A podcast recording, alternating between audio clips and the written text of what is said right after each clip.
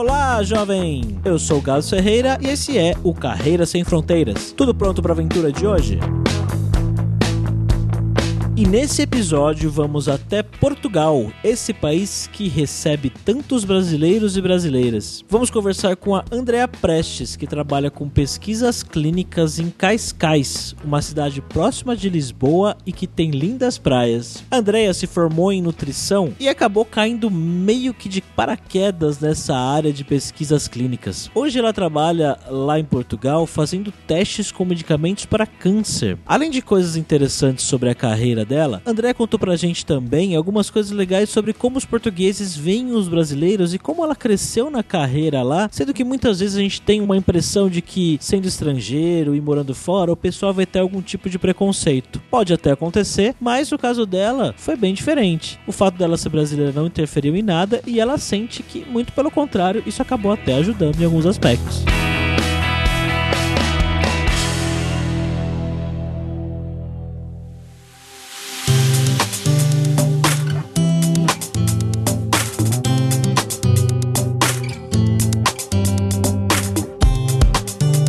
Essa conversa de hoje, estamos aqui com o nosso viajante poliglota Fabrício Carraro, que acha que manda bem no português, né? É, estamos tentando até hoje, né? Mas agora, hora pois, porque estamos em Portugal. E aí, Andréia, tudo bem? Tudo ótimo. Seja muito bem-vinda aí. Obrigado.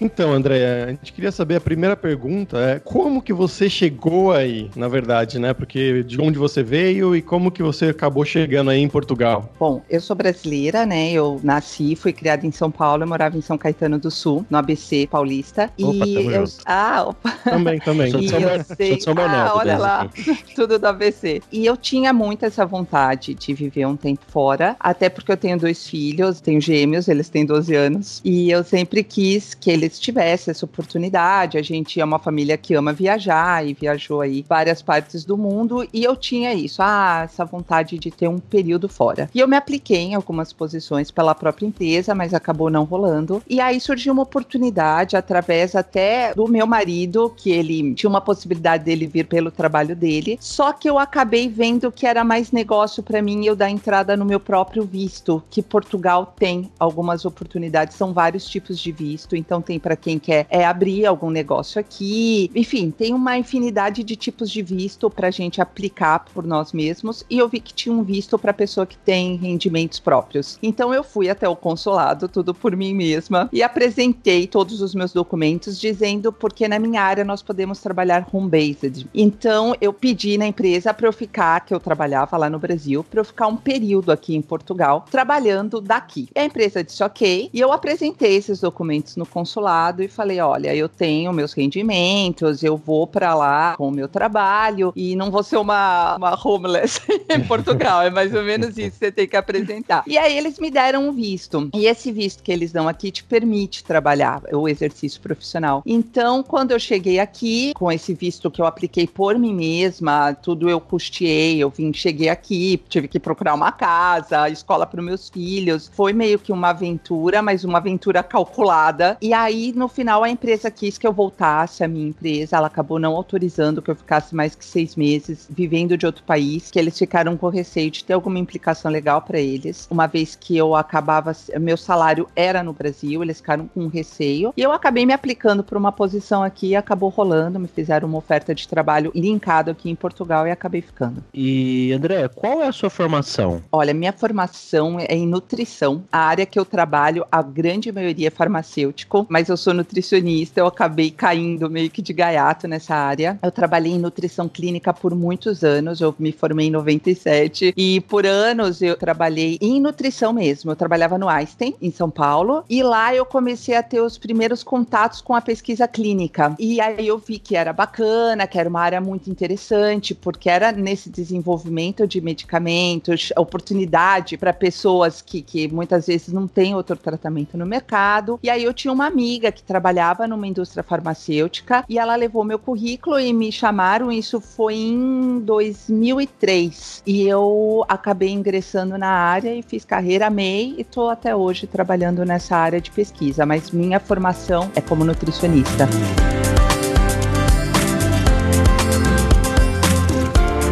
Você pode explicar pra gente um pouco melhor o que, que é a pesquisa clínica para quem chegou agora e não sabe nem do que você está falando? Ah, sim, verdade.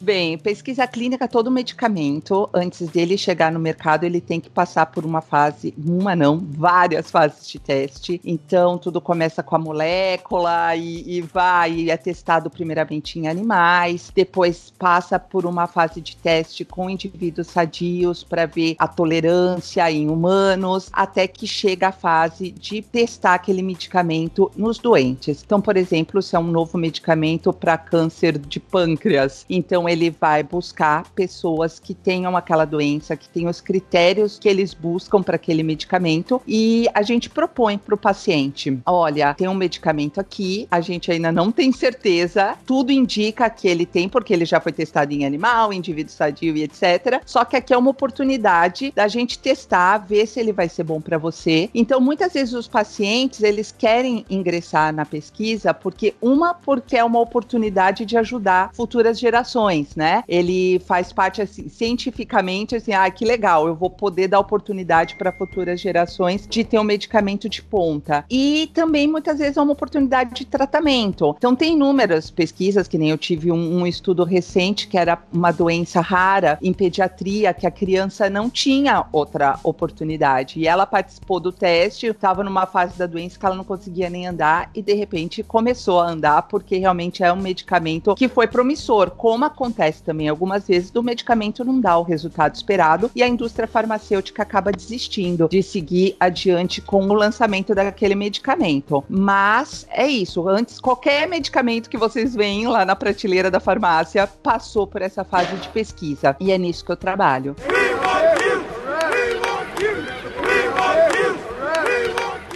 E André, por que, que a empresa que você trabalha hoje te contratou? Qual que é a habilidade que você tem que você sente que você se destacou? Seja um curso ou algum lugar que você trabalhou, ou eu ia falar o idioma, né? Mas o idioma não tem, acho que tanta diferença assim no seu caso. Mas o que, que você tem no seu currículo que você sente que foi um destaque? Eu vejo assim, uma, eu sou privilegiada porque essa área que eu trabalho são estudos globais, então o estudo que está acontecendo no Brasil está acontecendo no mundo inteiro. Mas assim, na Europa, todos todos os estudos clínicos eles têm que passar por um processo ético de aprovação ética. E no Brasil esse processo ético é muito lento, é muito burocrático, que acaba impactando muito em ter uma quantidade maior de estudos no Brasil. E na Europa isso está muito além. Na Europa, Estados Unidos, enfim, globalmente está muito adiante. Então isso foi um privilégio estar aqui porque eu tinha todo o background, toda a experiência que eu adquiri lá e estou num lugar onde a pesquisa tem uma, um número maior de estudos, mas isso, assim, é um privilégio mesmo, porque os estudos são globais, então, independente de onde eu esteja vivendo, vai haver trabalho. Mas eu acredito que a diferença, que eu acho que a, gente do Brasil é muito guerreiro, cara, você conseguir trabalhar, você tem que se destacar o tempo inteiro e você tem que provar muito trabalho para você conseguir seu lugar ao sol lá no Brasil. Então, eu acho que eu cheguei com isso muito forte. Então, só para dar um compartilhando um pouquinho com vocês, quando a empresa que eu tava me falou que eu ia ter que voltar, eu falei, tá, mas eu fiquei só cinco meses na época que eu tava aqui. Eu falei, cara, não é o momento de eu voltar. Eu não vivi ainda o que eu queria viver. Meus filhos não viveram o que eu queria que eles vivessem. E aí eu comecei a me aplicar em vaga em LinkedIn. Eu participei de cinco processos seletivos. Eu recebi oferta dos cinco. Todos me chamaram. Caramba. Então eu pude escolher a vaga que eu queria. Até aceitei numa outra, só que era uma vaga office-based. Era em Lisboa, eu moro em Cascais, tava pegando um trânsito do caramba caramba, e aí essa outra apareceu, eu acabei trabalhando duas semanas na outra e migrei para essa. Então, eu acho que esse perfil que a gente tem que se virar nos 30 o tempo inteiro, a gente acaba mostrando isso num processo seletivo e compartilhando. De idioma, na minha área, pelo menos, você tem que falar inglês muito bem, e eu vejo que aqui em Portugal isso é uma outra coisa, porque é um país de língua portuguesa, mas o lixeiro fala inglês. Então, é turista o tempo inteiro, e você vê os turistas parando o motorista de ônibus, o gari na rua, todo mundo, e todo mundo responde de boas. Então, o inglês, assim, se você tem vontade de mudar de país, falar, ah, eu vou para Portugal porque lá é português, vai dançar. Porque se você quiser ser garçom, você precisa falar inglês, senão você não vai, pelo menos, não vai conseguir, pode até conseguir o trabalho, mas você não vai conseguir se destacar e não vai conseguir se manter por muito tempo. Então, eu acho que para conseguir meu lugarzinho no sol foi realmente ter essa desenvoltura aí que o baculejo brasileiro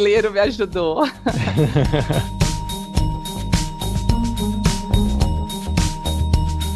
Eu queria fazer duas perguntas. A primeira é Diga. como que você usa o inglês no seu trabalho, no seu dia a dia aí? E como que você aprendeu inglês? Foi no Brasil ou foi depois de sair? Como é que foi isso? Como eu uso, como eu comentei, os estudos são globais, então o time tá no mundo inteiro. Só para vocês terem uma ideia, a minha chefe, ela tá no Reino Unido. Então eu tenho que falar com ela quase todos os dias, então não tem muito isso. Agora, o estudo que eu recebi, eu vou ter ele rodando na Itália, na Alemanha, na Polônia, nos Estados Unidos Unidos e na China. Então eu vou ter que falar com essa galera toda. Então acaba sendo o idioma inglês, mesmo quando eu estava na empresa anterior, que eu tinha um time do Brasil e eu trabalhava mais com o grupo da América Latina, aí a gente acabava falando mais espanhol. Mas o idioma oficial é o inglês. Então todas as teleconferências e videoconferências, etc., que a gente tem, acaba sendo inglês. Então é o tempo inteiro. Qualquer e-mail que eu vá mandar, por mais que eu vá falar com alguém do Brasil ou aqui de Portugal, acaba se usando muito em inglês porque esse e-mail vai ser arquivado, ele vai para o patrocinador que está patrocinando o projeto e que é provavelmente alguém de idioma inglês. Então tudo acaba sendo documentado e arquivado em inglês. Então eu uso o tempo inteiro. E eu aprendi o inglês de uma maneira muito sofrida, porque infelizmente no Brasil a gente não tem, né, na escola uma base boa no inglês. E eu fazia cursinhos mais simples de inglês, porque eu tinha essa noção que eu precisava, mas não me dedicava o suficiente até quando eu eu ingressei nessa área de pesquisa clínica lá em 2003, que aí eu vi que o negócio era em inglês. E foi curioso que a minha irmã viveu na Alemanha por três anos, do ano 2000 ao ano 2003. E eu fiquei lá três meses com ela. Então eu tinha um inglês muito macarrônico na época, e eu fui para lá e eu tive que me virar e, e fazer algumas coisas. Daí eu voltei e fui fazer o processo seletivo para entrar nessa empresa. E aí a primeira coisa foi uma entrevista em inglês. Eu falei, meu Deus, eu lembro que eu procurei meu professor que fazia aquele cursinho o Mequetrefe. Eu falei pra ele, ó, vou fazer uma entrevista em inglês. Aí ele me ajudou, treinou comigo. E aquela vivência da Alemanha acabou sendo legal, que me deu uma cara de pau, assim, sabe? Que eu, eu sempre falo, tem que ser cara de pau, porque essa história de ficar tímido para falar em outro idioma te prejudica muito. E aí eu fui, eu fiz a entrevista, eu consegui passar. Só que lá o dia a dia era difícil, porque eu tinha teleconferência, vinha o pessoal dos outros países falar comigo e eu tinha aquela timidez. E aí eu procurei, no meu caso, ter uma professora professora particular me ajudou, porque eu acabava levando para ela os assuntos de trabalho. Toda vez que eu tinha que fazer uma apresentação, eu fazia, eu, tipo, revisava com ela antes, algum e-mail muito importante, muito formal. E isso me ajudou, tanto que essa professora virou uma grande amiga pessoal minha. E foi assim, estudei por longos anos e se desprender. Infelizmente, eu não tive a oportunidade de fazer um intercâmbio, mas eu super acho que qualquer um que tem oportunidade faça. Mas nesse momento eu já era mãe, já é casada e, e assim, eu falei, ah, daí você acaba investindo suas férias para viajar com a família, né? Só que eu super encorajo qualquer pessoa a fazer um intercâmbio, porque deve ser incrível, assim, porque cada viagem. E essa, essa minha área, eu tinha muita viagem de trabalho para fora. Então, eu acabava participando de muita reunião. Então, foi indo, foi forceps, foi puxado. Mas acabou dando certo, acabou indo. E hoje eu não vou te dizer que, uau, que inglês lindo, mas eu me viro muito bem. E eu lembro que uma vez eu conversei com um chefe meu americano e ele falou para mim: Olha, você se comunica perfeitamente bem. Quem me dera eu me comunicar em português como você se comunica em inglês. Então acho que isso foi bem um divisor de águas, assim, para eu falar: pô, eu tô aqui para me comunicar, não preciso falar lindo, palavras lindas. E é isso aí. Então é não ter vergonha e, e às vezes falar, ah, não sei essa palavra em inglês e começo a descrever aquilo que eu quero falar. Porque quando a gente trabalha falando muito inglês, você acaba desenvolvendo um inglês muito técnico acadêmico, né? E na hora que você vai para uma reunião e sai à noite para jantar e quer falar, sei lá, das vitrines do shopping que você viu, sei lá, qualquer coisa assim. E aí? Não tendo aquele vocabulário fora do trabalho, né? Então, é não ter vergonha numa hora dessa, apontar para aquilo que você quer mostrar o que é inglês e bora lá. Então, foi assim que eu aprendi. Sofrido, mas foi. É, mas isso que tá falando é verdade, né? As pessoas elas têm muito medo, às vezes, de começar a falar e, e errar. E às vezes a gente vê gringo que vem aqui no Brasil, né, falando tudo errado, e a gente entende eles e tá tudo bem, né? Pois é, é e a gente ainda, ai, que bonitinho ele falando, não é? Não sei porque a gente se cobra é. tanto.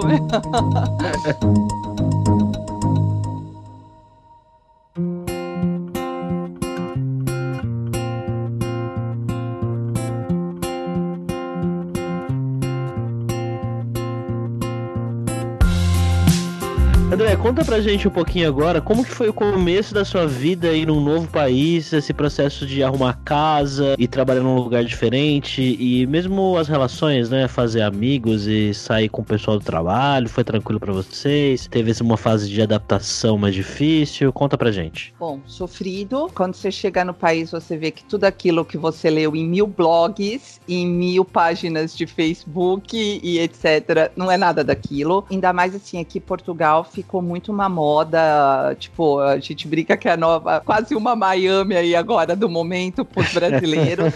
que o pessoal Só acha que Portugal. É, muito brasileiro, cara, muito brasileiro, que chega até a dar uma vergonha ali às vezes, porque acaba não querendo se enquadrar na nova cultura, mas isso é, é outro capítulo da história.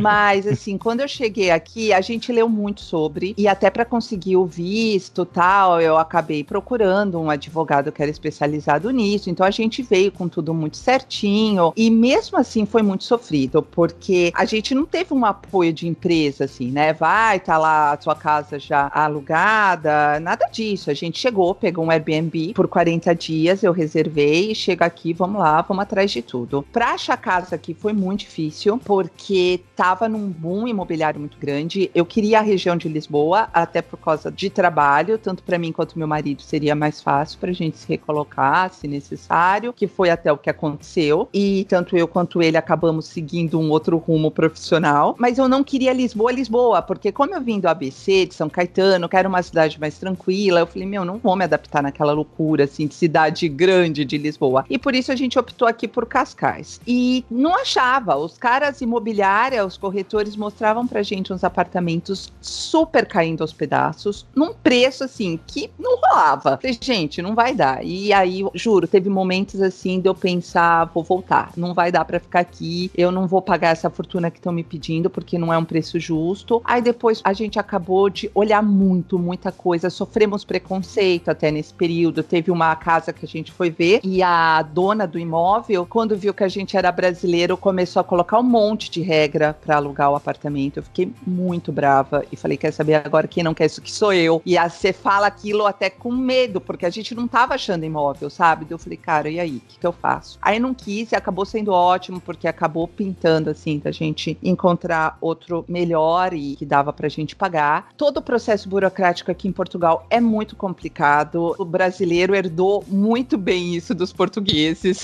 porque é mil.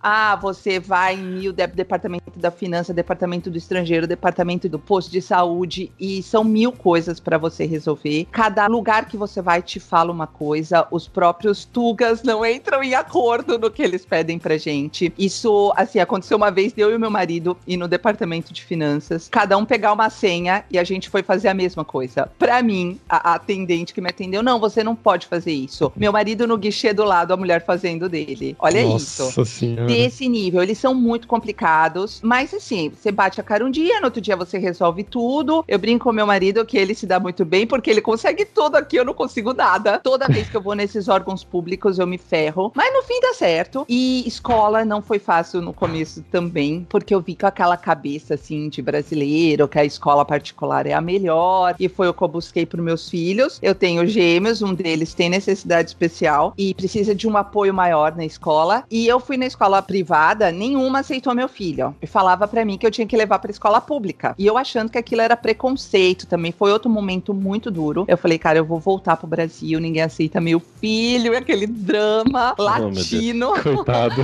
Aí no final, falei, deixa eu ir pra essa pública ver o que rola. E realmente, incrível a escola. Ele tá sendo super bem é, assessorado. É algo que eu nunca tive no Brasil, pagando muita grana. Ele tá tendo aqui num colégio público uma super assistência em termos de terapia e de tudo. E ele ama a escola. No Brasil, ele ia chorando e aqui ele vai rindo e feliz pra escola. Pro outro irmão, pro meu outro filho que não tem nenhuma necessidade especial, ele acabou não se adaptando bem na pública. Eu acabei colocando ele numa escola privada, que eu fiquei com medo também, porque é uma escola católica, e eu fiquei com medo porque são muito rígidos, né? Mas ele ama a escola, se deu super, super bem. Então eu tenho duas realidades dentro de casa, então eu não poderia te falar, olha, escola pública não presta, porque meu filho não se adaptou. Não, para um ele não se deu bem e pro outro se deu super bem. Então é a vivência de cada um e não é fácil no começo e não tem sido fácil até agora, mas tem muita coisa boa também. Então, ganhos e perdas todos os dias, mas a adaptação é bem complicada. Os primeiros seis meses foram os mais duros. Hoje eu tô com oito meses aqui, eu posso te falar que eu me sinto um pouco mais confortável. É muito legal ir para um lugar e não precisar mais colocar no GPS, sabe?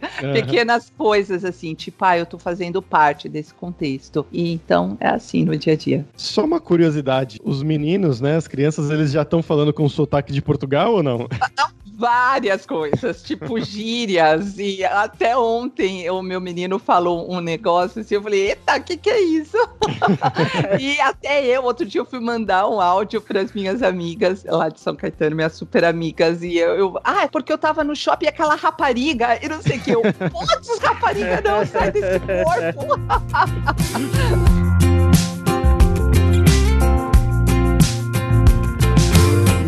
como é que foi aí no questão do trabalho, de trabalhar numa empresa fora do Brasil? Como é que é a dinâmica da empresa? Como é que é a dinâmica com os colegas, assim? É normal, tá, igual no Brasil é, ou é diferente? Isso é legal. Foi interessante, bem interessante isso, porque a empresa que eu vim do Brasil, logo quando eu cheguei aqui, eu já achei curioso, porque nós temos aquela tradição no Brasil de ter as festas de fim de ano, né? As festas de Natal. E a empresa me falou: olha, vai ter uma festa de verão. Eu, hum, festa de verão? Daí era mó festa festão, me levaram para passear de bar, assim, toda a empresa, né? Foram fazer um passeio de bar com um almoço. Eu falei, gente, a empresa paga isso aqui deles, me explicaram. Falaram, a gente abriu mão da festa de Natal, porque pra gente não é interessante ter uma festa de Natal no frio. A gente prefere celebrar o verão. Então isso já para mim já me chamou muita atenção a diferença, assim, o quanto eles curtem essa questão do verão. E eu fui na tal festa e eu fui muito bem recebida. O pessoal ficava fazendo perguntas mil do Brasil, tipo aquele estereótipo do brasileiro, tipo, ah, toda mulher brasileira tem cirurgia plástica. Eu, Nossa. Não. É. eu, por exemplo, nunca fiz nenhuma. E eles me receberam muito bem. Queriam me ajudar em pequenas coisas, me explicando onde era o melhor supermercado, onde eram as melhores escolas. Então foram bem bacanas comigo, eu não tive nenhum problema. E nessa empresa atual que eu tô, me chamou muita atenção a diferença em relação até cultural mesmo, que o brasileiro tem que tem que ter alguém te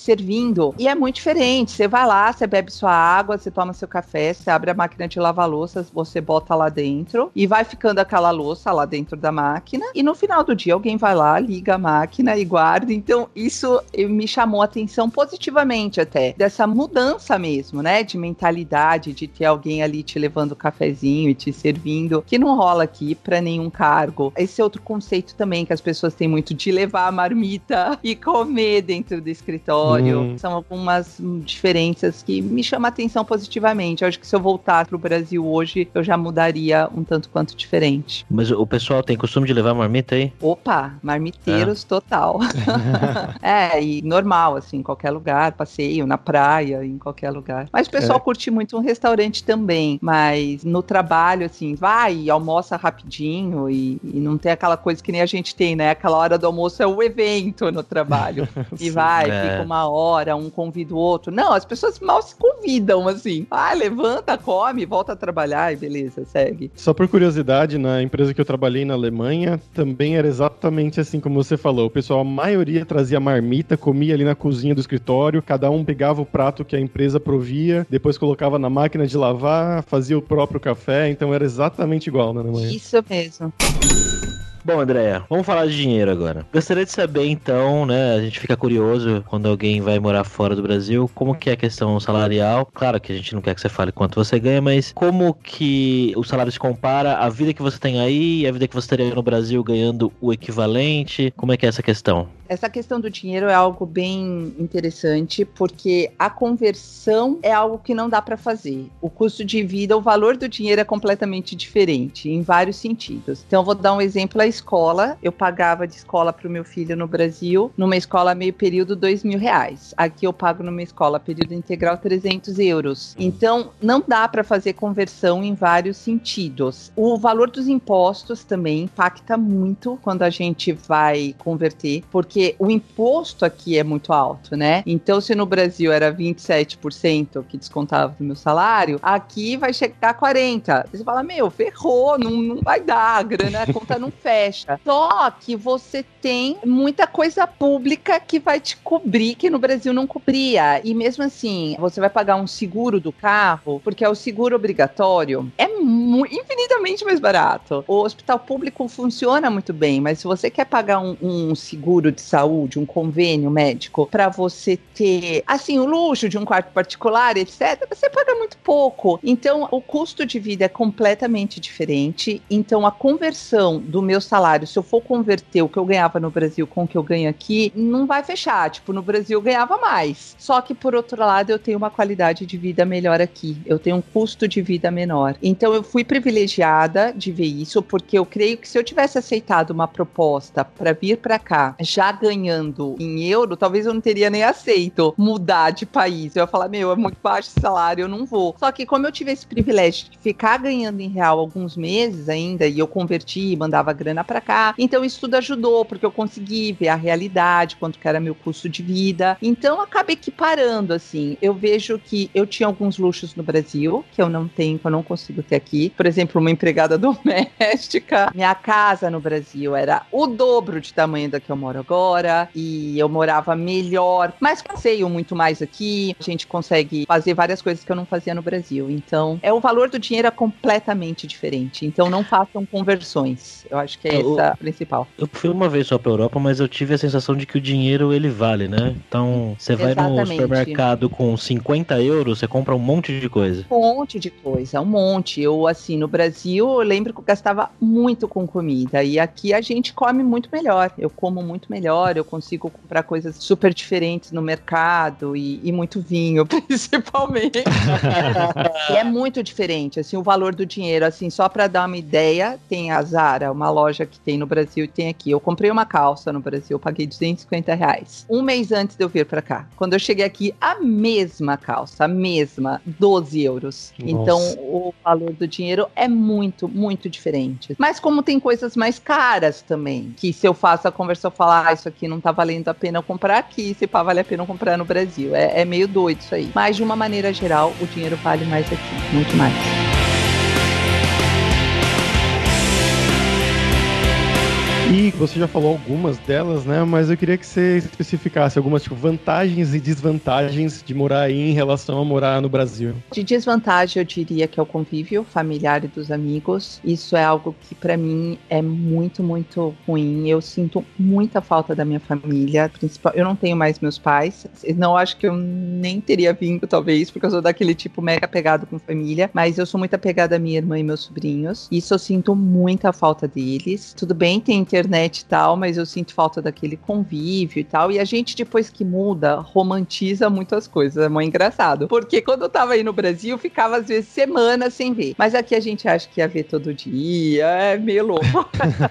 Isso eu sinto falta do convívio. Eu sinto falta do clima. Tô sabendo que aí no Brasil tá um calor insuportável e todo mundo reclamando. E ainda assim eu falo, putz, eu tenho saudade disso, sabe? Mas também é algo fácil de superar. E de vantagem principal, eu vejo culturalmente, ver meus filhos, isso é incrível para mim. Ver meu filho com amizade com crianças de outros países e construindo relações assim de. Ah, é mesmo isso de trazer palavras novas. Meu filho tem francês na escola, esses dias ele falando francês. Isso é muito, muito legal. Eu vejo a questão da segurança, isso é um dos pontos principais. Você sair à noite, não ter medo de voltar. É claro que me chama atenção algumas coisas, que nem eu saí esse final de semana, eu tava com uma amiga aqui em casa, a gente saiu à noite, eu não tenho muito hábito de ir pra night, assim, mas Lisboa tem uma noite bem, bem agitada e eu saí com essa minha amiga e me chamou muita atenção a oferta de droga. Então a gente andando na rua, os caras oferecendo droga, assim, como se oferece chocolate no farol, sabe? Então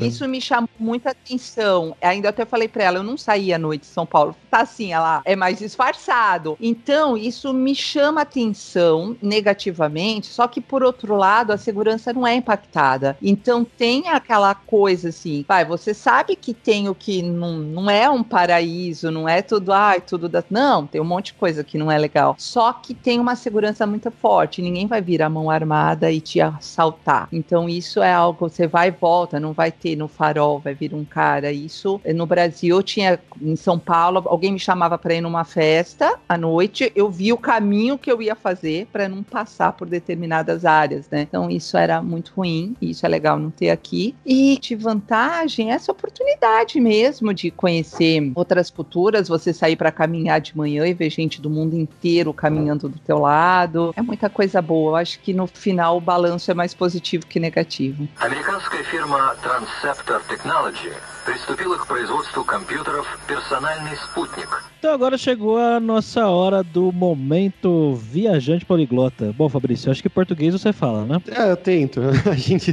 Português de Portugal nem sempre, cara. Porque eu lembro uma vez eu tava na universidade, voltando para casa de carona, e tinha uma portuguesa sentada no banco da frente e conversando com a gente no carro. Acho que ela era do norte de Portugal, de alguma cidadezinha lá, e ela falava e eu não entendia nada. Nada, nada. E depois eu fui pra Alemanha, que eu tava trabalhando lá, conversando com um português amigo meu que trabalhava comigo. Acho que demorou mais ou menos umas duas semanas para eu entender tudo que ele falava, assim, pro meu ouvido se acostumar ao português de Portugal. Mas é um Mas... difícil mesmo. Ah, é difícil, é difícil. Mas a dica que eu tenho aqui é uma música, na verdade, porque a gente fala muito, né, de fado, que é esse estilo musical de Portugal e tudo mais, que é bem famoso. E eu tenho uma música que chama Desfado, na verdade, que é era para ser um fado, só que é bem mais animadinho, assim, que é da cantora Ana Moura, que uma amiga minha portuguesa me apresentou, na verdade, e eu gostei bastante. Então, se vocês quiserem, vão lá procurar Ana Moura Desfado. Inclusive, eu lembrei agora você falando que é difícil entender o português de Portugal às vezes, né? Eu lembro que tem um, um quadro do Porta dos Fundos justamente sobre isso. O Fábio Porchat tá lá em Portugal e aí ele tá tentando conversar com um cara de Portugal, pedir informação e ele não entende nada que o ah, cara eu fala. Vi. Eu vou colocar nos comentários aí também. Ok, Bom, André, agora é a hora do perrengue, né? Aquela hora maravilhosa. Que eu queria saber se você lembra alguma gafe, alguma história engraçada que aconteceu depois que você se mudou para aí. Olha, o idioma é algo bem peculiar, porque, segundo eles, a gente não fala português, né? A gente fala brasileiro. Eu já ouvi isso várias vezes. Então, assim, eu acho que de perrengue, de idioma, de coisa assim, tem algumas situações. Até teve uma muito engraçada que aqui camisinha é durex durex e é fita cola pra gente, que fala durex é, é fita cola. E a gente foi numa loja e tudo motivo de gato e tal, e foram fechar o pacote. Meu marido, ah, que legal, o durex é de gato aqui. Aí o vendedor olhou pra cara dele assim, e a outra, durex, e eu já sabia. Eu olhei pra cara dele e falei, Fábio, durex é camisinha. Ele ficou super vermelho, né? E o cara falou, é, não vendemos durex aqui. Seu cara é, mas eu fico imaginando um durex com cara de gatinho, não sei o quê. Então tem umas situações assim, bem engraçadas. Tipo, você vê nos outdoors, no verão tinha muito. Energia, que é pica. Então você fala, ai, tô cheia de pica, vou tomar esse energético para ficar cheia de pica. Então você já começa. Assim, tem várias palavras que não bate. Então é engraçado. Agora, se eu falei algo, só essa do Durex que eu lembro mais. Agora, de ter falado, é, calcinha é cueca. Então você vai, com, tipo, vai comprar, eu quero uma cueca. É até difícil Nossa. sair da boca, sabe? é, é curioso. Mas eu acho que foi mais isso. A gente vai pegando as palavras, tentando não dar gafe. E, e como tem muito brasileiro aqui, eles acabaram meio que se adaptando com o nosso jeito de falar. Então fica engraçado, eles tentam imitar a gente, a gente tenta imitar eles e fica tudo certo. E assim, eu acho que de perrengue, perrengue mesmo, foi essa situação que eu até comentei da casa, dessa portuguesa que não quis alugar. Na verdade, ela até falou que alugaria, mas ela impôs, ela pediu para eu pagar quatro aluguéis a mais, adiantado várias coisas assim, só porque era brasileiro. Então, essa foi uma situação que muito me incomodou. Meu filho também, essa é curiosa, foi na escola, a gente estava ainda conhecendo as escolas, e aí a professora, é, porque aqui você vai ver, você vai ter algumas dificuldades com algumas matérias, por exemplo, história, que vai ser a história, não vai ser a história do Brasil, você vai aprender a de Portugal e blá blá blá. Ele falou: é, vamos ver se tá que vocês roubaram todo o nosso ouro. Nossa, toma essa. Aí eu, daí ela, é, vocês não souberam cuidar, e era assim mesmo, os países iam descobrir pra tomar, daí ainda, aquele momento assim, sabe? Mas eu acho que, assim, quando você muda de país, você tem que vir aberto até os perrengues, porque acaba virando história para contar e aprendizado.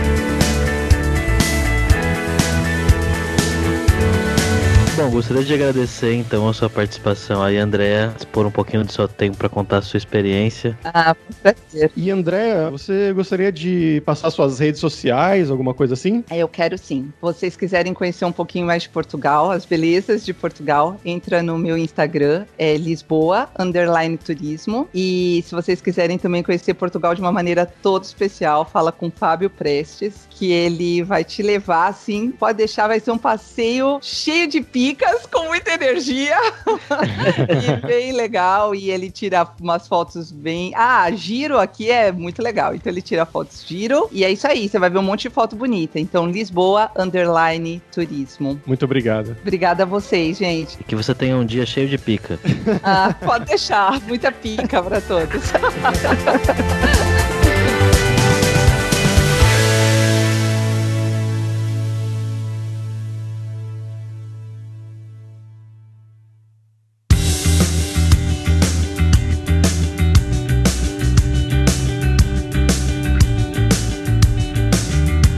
Bom, pessoal, por hoje é isso. Muito obrigado de novo pela sua audiência e entra no nosso grupo no Facebook, o Carreira Sem Fronteiras, para você ter mais dicas sobre empregos, mercado de trabalho no exterior, tecnologia e também sobre a língua inglesa e algum outro idioma que você pode precisar no mercado de trabalho. E não deixe de conhecer a Lura Língua para reforçar o seu inglês e dar aquela força, tanto no seu currículo quanto na sua vida profissional, bem como a Andrea falou no programa que mesmo trabalhando em Portugal, ela precisou muito, muito de inglês e precisa do inglês no dia a dia. Então vai lá em aluralingua.com.br e começa a estudar inglês com a gente hoje mesmo. Além também da alura.com.br, que tem mais de 700 cursos de tecnologia nas áreas de programação, marketing, design, business, soft skills, tem até curso de como você criar o seu currículo para você mandar para o exterior. Então, pessoal, até a próxima quarta-feira com uma nova aventura em um novo país. Tchau, tchau.